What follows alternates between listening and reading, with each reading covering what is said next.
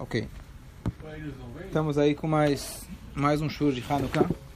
Esse shur vai ser um tema um pouco diferente.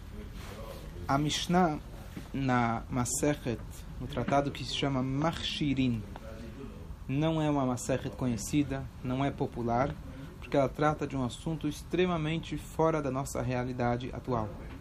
Ela fala sobre é, pureza, impureza, os vários tipos e níveis que tinham aonde na época do Beit HaMikdash era muito importante a pessoa ter essa noção.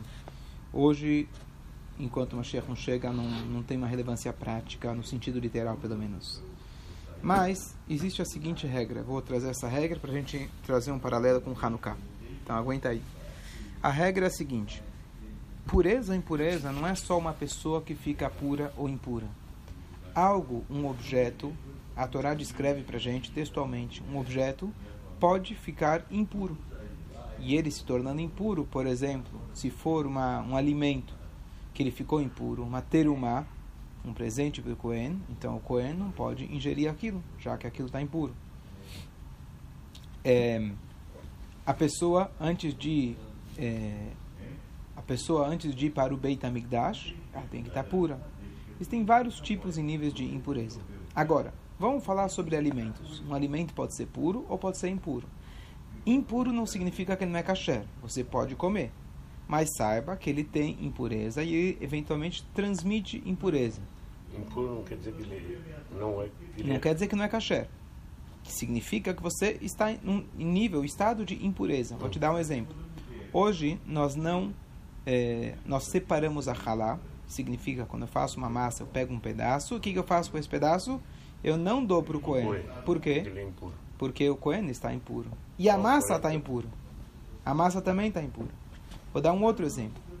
A origem, uma das formas a gente explicar o Netilat Yadayim, que a gente lava as mãos antes de comer o pão. Na verdade, antes de se começa a ter uma, o Cohen ele tinha que lavar as mãos. Por que, que ele tinha que lavar as mãos? Porque a mão dele podia estar impura e o nível de impureza básico da mão pode ser resolvido com Netilat Yadayim. Outras impurezas, a pessoa tinha aqui na mikve, e assim por diante, não vou entrar agora no todos os detalhes. Mas, hoje, mas então, dizer, não temos ninguém puro. Hoje não temos ninguém puro. E nada, nada puro. Prati é, provavelmente não. Então o que a gente faz é mais processual do que o, o não. Então espera, algumas é, todos esses conceitos, a maioria deles não são práticos no dia de hoje. Então, Mas também o processo de. Simbólica. O Netlat Yadayim é a origem dele. Na prática, hoje não é só simbólica. Essa se tornou uma das sete leis dos Chachamim. Agora, um outro Netlat Yadayim que você lembra, talvez do Seder de Pesach. A gente, antes de mergulhar o carpaz, que é ou a batata ou a cebola, ou conforme os Maradim, aquela aipo, se eu não me engano, eles mergulham na água e sal. A gente faz um Netlat Yadayim sem brachá. Não é para comer a matzah, é para mergulhar aquilo no sal, na, na, água e sal. Então existe uma regra quando você for comer, comer um legumes molhado com as mãos, você deve fazer Netlat Yadayim. Não vou entrar agora em todos os detalhes, mas basicamente a mão também transmite impureza. Ponto. Agora é o seguinte: um alimento, uma fruta, por exemplo, vamos pegar uma laranja ou uma maçã. Se chega alguém vai lá e corta ela da terra e chega uma pessoa impura e toca nela, teoricamente ela fica impura a Torá fala para a gente que ela tem uma condição. Para que ela possa receber impureza, ela precisa ter o seguinte: número um, ela precisa estar cortada. Se ela está conectada à terra, ela não recebe impureza. Depois que ela está cortada, ela precisa passar, ela precisou ser molhada.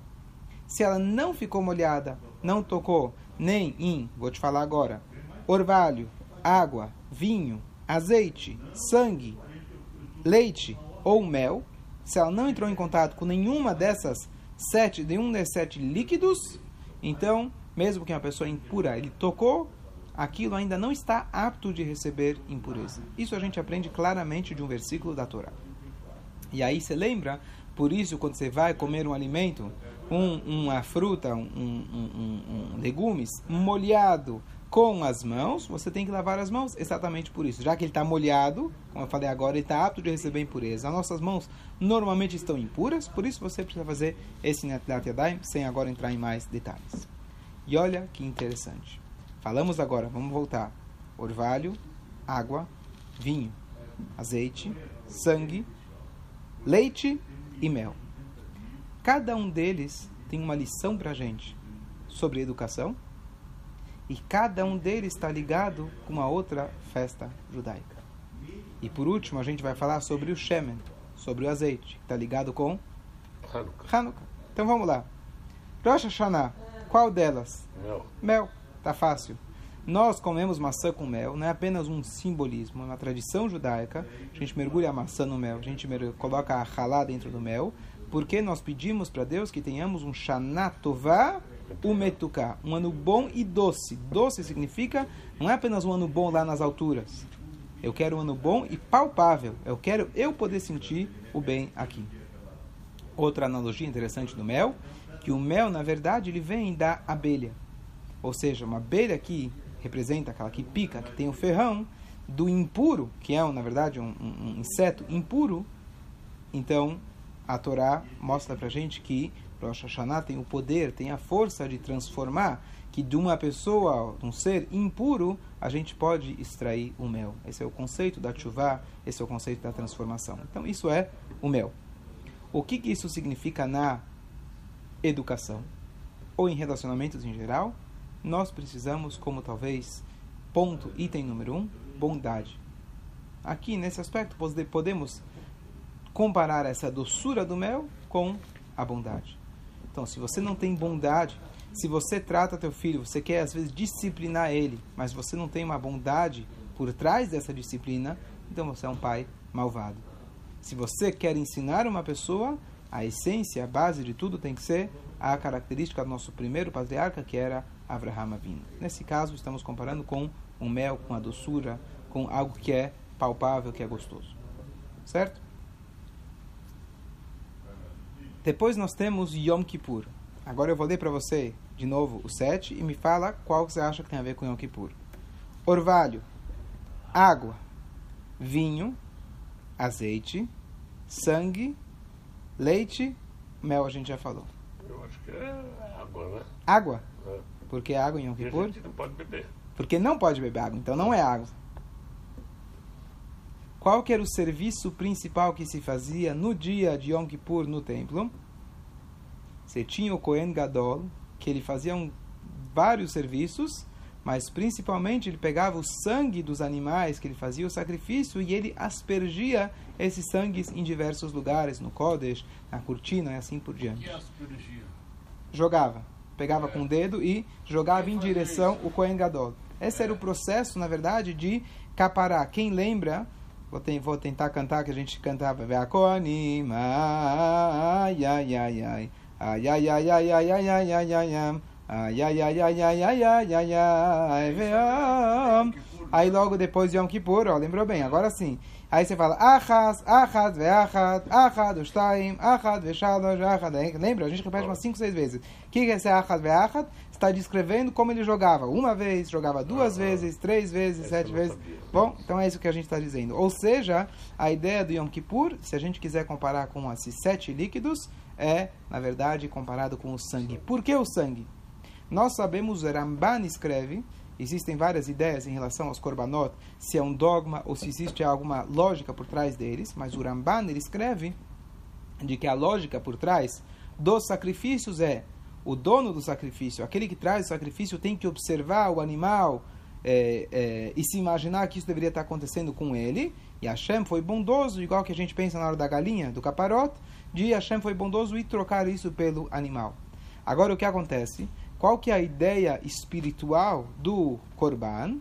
O sangue do animal, sangue é vida. Sangue é calor.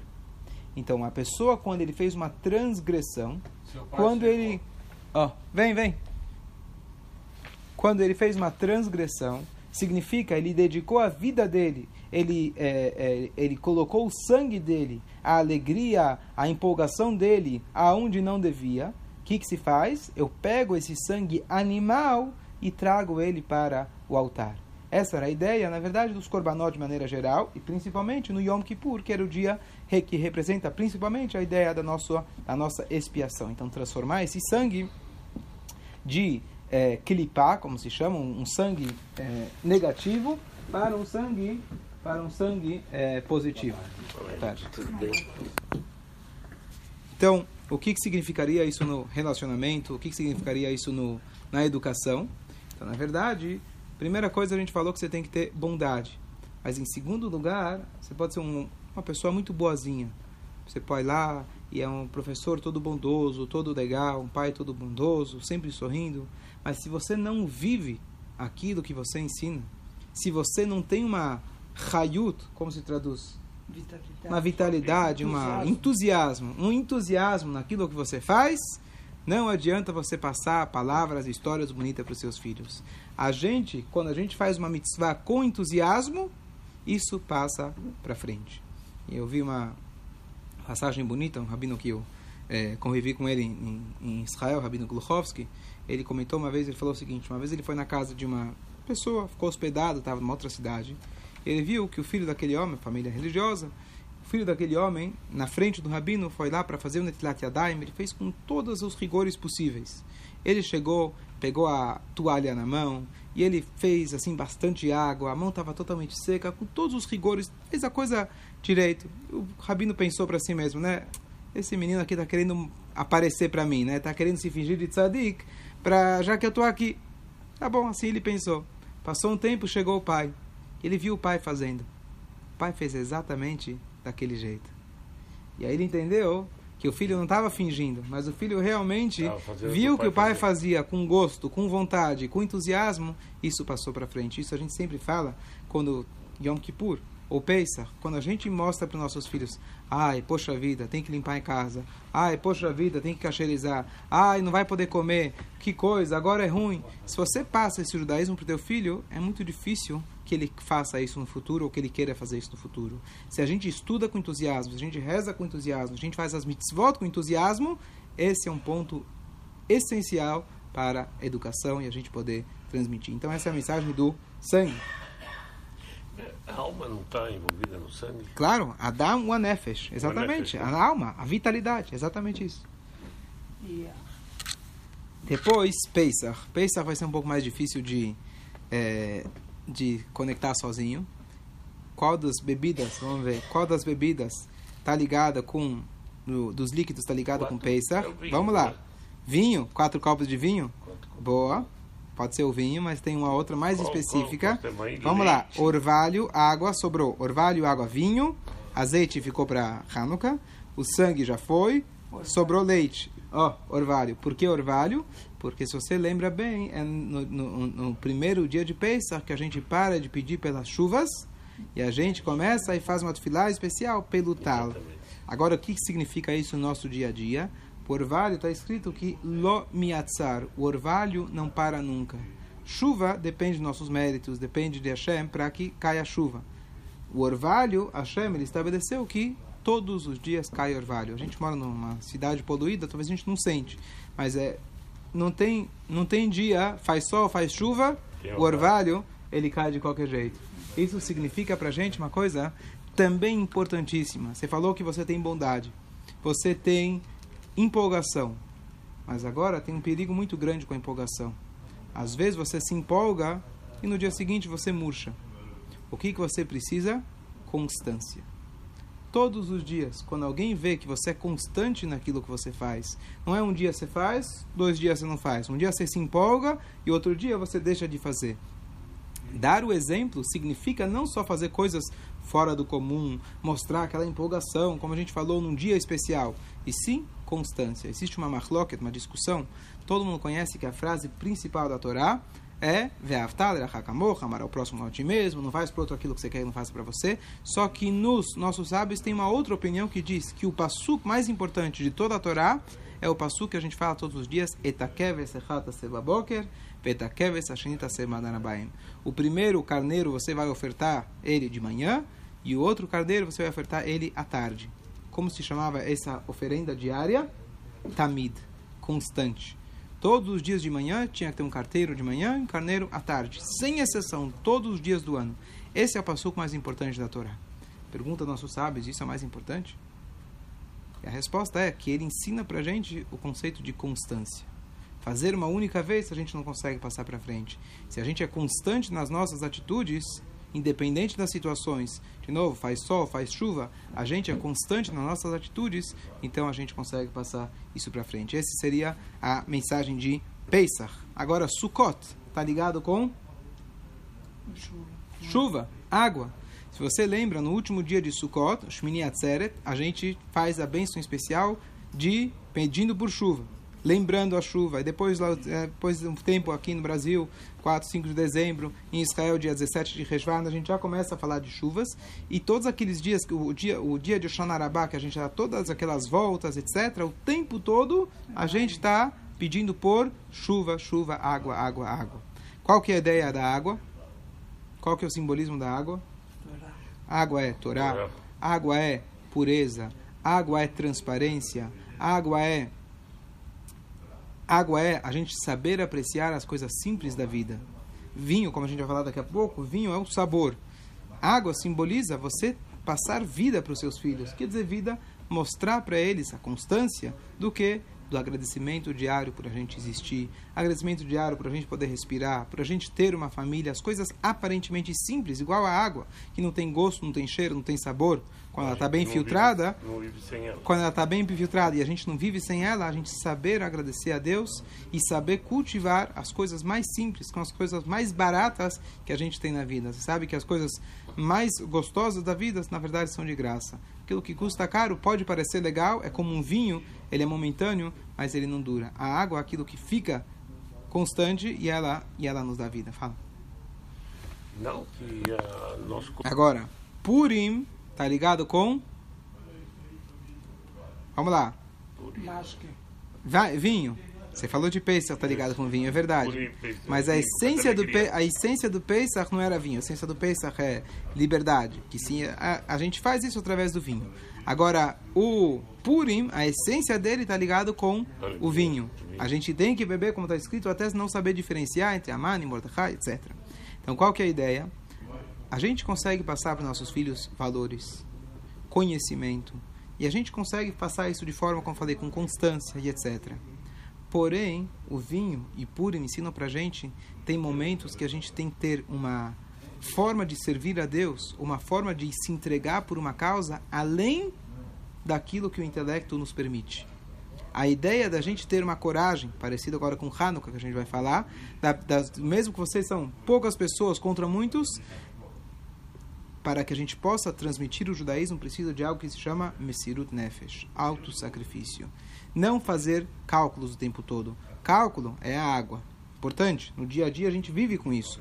Mas a gente precisa ter aquele comprometimento acima, muitas vezes, das expectativas, acima da situação, acima daquilo que a situação nos permite. Nos permite. A gente demonstrar aquela convicção além é, é, além da lógica, que foi isso que os nossos antepassados demonstraram, tanto em Purim quanto em Hanukkah.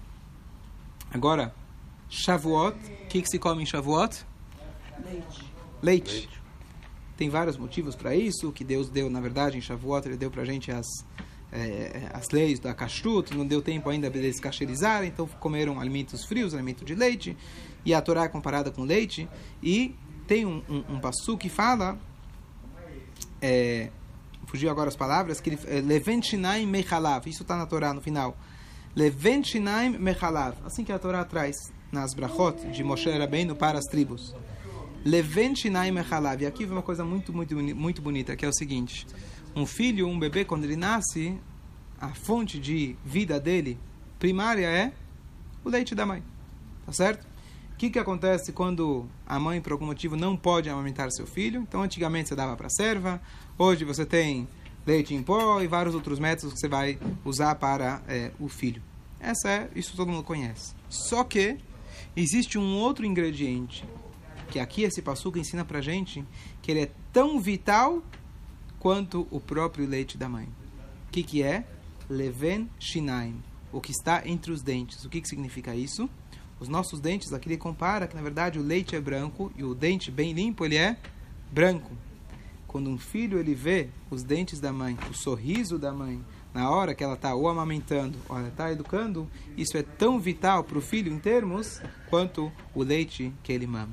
Então, quando a gente fala de educação, então a gente falou no início sobre o mel, sobre a bondade, mas a gente conseguir transmitir com um sorriso, a gente sempre, mesmo quando for brigar, mas você não fala com aquela raiva, você, trans, você transmite isso de uma maneira, maneira agradável, essa seria a mensagem do leite.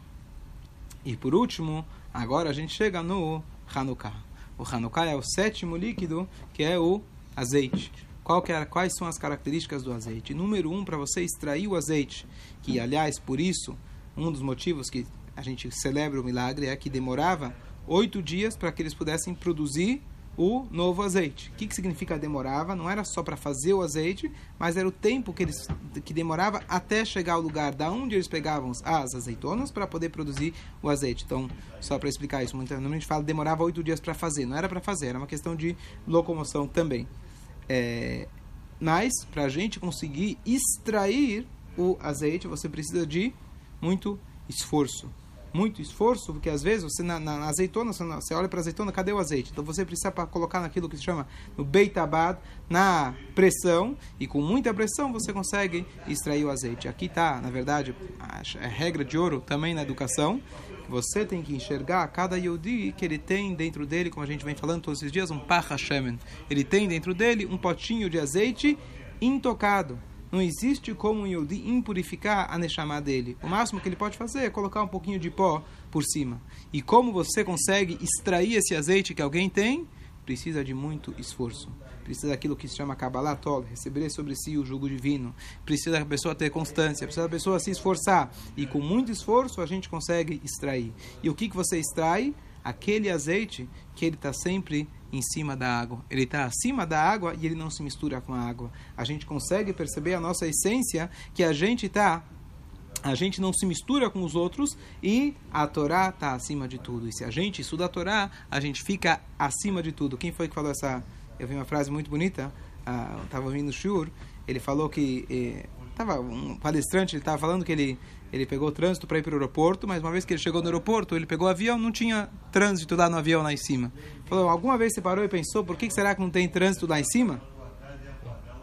Ele falou, porque quando a gente se levanta, a gente está mais alto, nada impede a gente. Quando a gente está aqui no nível mais baixo, tem trânsito, as pessoas estão, batem na gente, obstruem nosso caminho. Mas se a gente eleva, nada fica à nossa frente. Então a ideia do azeite, se a gente se elevar, se a gente ficar por cima, não tem mais briga, não tem mais discussão, não tem mais besteiras do dia a dia que a gente acaba perdendo tempo com elas. É uma das ideias também do azeite, da gente estar por cima e ficar por cima. Ah, fala, fala. fala uma das características Hassidut, na verdade, Primiut a Torá, que nem que a gente falou que a pessoa tem a parte interior, a sua Neshama que é intocável, a própria Torá também tem sua parte interior, que é a ideia da parte oculta da Torá. O Primiut Torá, a parte é, é, íntima, a parte, a parte essencial da Torá, que esse, na verdade, é o estudo da Hassidut. E uma das características do azeite, além dele ficar por cima, é o seguinte: o azeite, quem está quem tá acendendo vela com azeite, sabe que quando ele toca na mão, ele deixa a mão toda né, engordurada. Ele toca em qualquer lugar, ele começa, ele toca no cantinho do papel, ele de repente começa a se espalhar por todo o papel de todos os lados. A característica do azeite é permear em tudo onde ele chega. Então, às vezes, com um pouquinho de azeite, você já consegue permear todo o teu ser. Se você consegue to tocar um pouquinho da tua Neshama, aquele pouquinho já é suficiente para durar oito dias, já é suficiente para transformar por completo. Assim também, o estudo da Torá, um pouquinho dela, da parte essencial da Torá principalmente, um pouquinho dela já é suficiente para irrigar todos os lados e preencher você de vida, de raiut, de sangue, como a gente falou, em todos os lados. Muito mais, se você tiver muito azeite, melhor ainda. Ok.